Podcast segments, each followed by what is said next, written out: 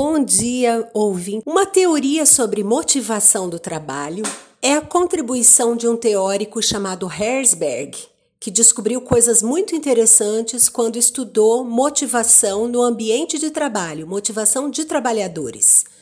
O Herzberg, por incrível que pareça, não é muito conhecido pelos empresários até hoje. A teoria dele já tem um bom tempo.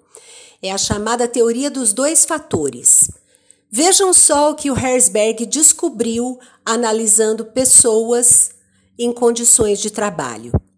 Ele descobriu que existem dois fatores, ele classificou em dois fatores as condições de trabalho. O, o primeiro grupo de condições de trabalho ele chamou de fatores higiênicos.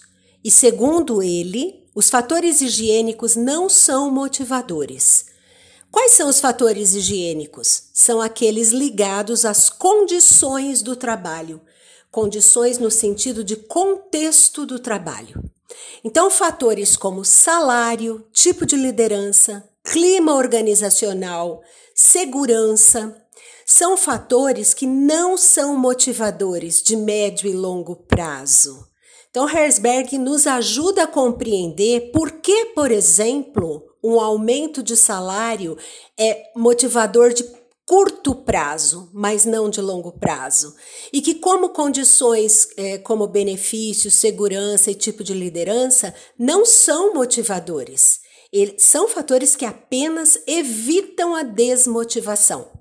Por isso, eles não são fatores motivadores. É, a compreensão dessa teoria ajuda as empresas a verificar qual é a real condição de motivação.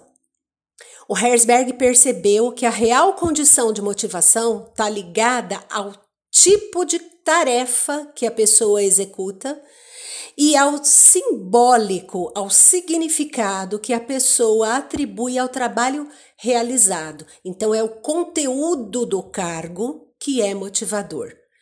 Muito interessante, ele vai percebendo que então o que ajuda as pessoas a se motivar tem a ver com possibilidade de crescimento, com diversidade de tarefa, com oportunidade de, de escolher como realizar a própria tarefa e como oportunidades de crescimento, de ganho de responsabilidade e de significado dessas responsabilidades. Esses são os verdadeiros fatores motivadores.